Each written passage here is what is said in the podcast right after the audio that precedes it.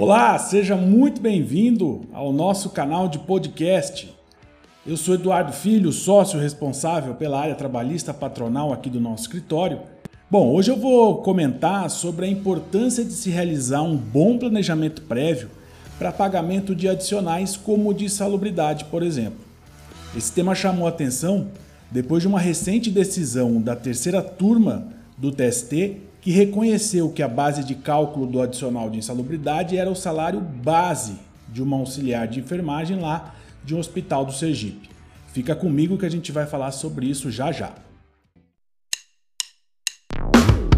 Este é o podcast do escritório Eduardo Campos Advogados, um canal que aborda os principais temas do direito empresarial. Para comentar sobre essa decisão, primeiro a gente deve lembrar que o STF já estabeleceu que a base de cálculo do adicional de insalubridade é o salário mínimo, pelo menos enquanto não houver nenhuma lei especificando outro critério. Pois bem, no caso que estamos analisando, o hospital pagava 20% de adicional de insalubridade sobre o salário base da trabalhadora. E ela pretendia a majoração para grau máximo, ou seja, 40% o que foi reconhecido pela perícia realizada dentro do processo. O tribunal da 20 região acatou a tese da empregadora de que os 40% deveriam incidir sobre o salário mínimo, nos moldes como havia entendido já o Supremo Tribunal Federal. No entanto, lá no recurso de revista, no TST, o relator, o ministro Maurício Godinho Delgado, entendeu diferente afirmando que se o adicional de 20% já era pago de forma deliberada pelo hospital em cima do salário base, então a majoração do adicional deve obedecer a este mesmo critério.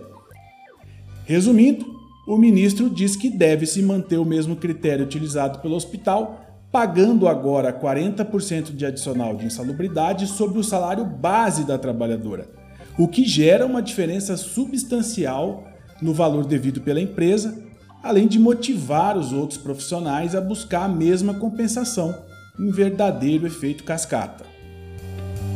Isso serve de alerta para as empresas sobre a necessidade de avaliação precisa de todas as verbas pagas em todas as instâncias da organização, porque infelizmente o nosso sistema legal ainda desestimula o empregador de oferecer condições diferenciadas aos seus funcionários.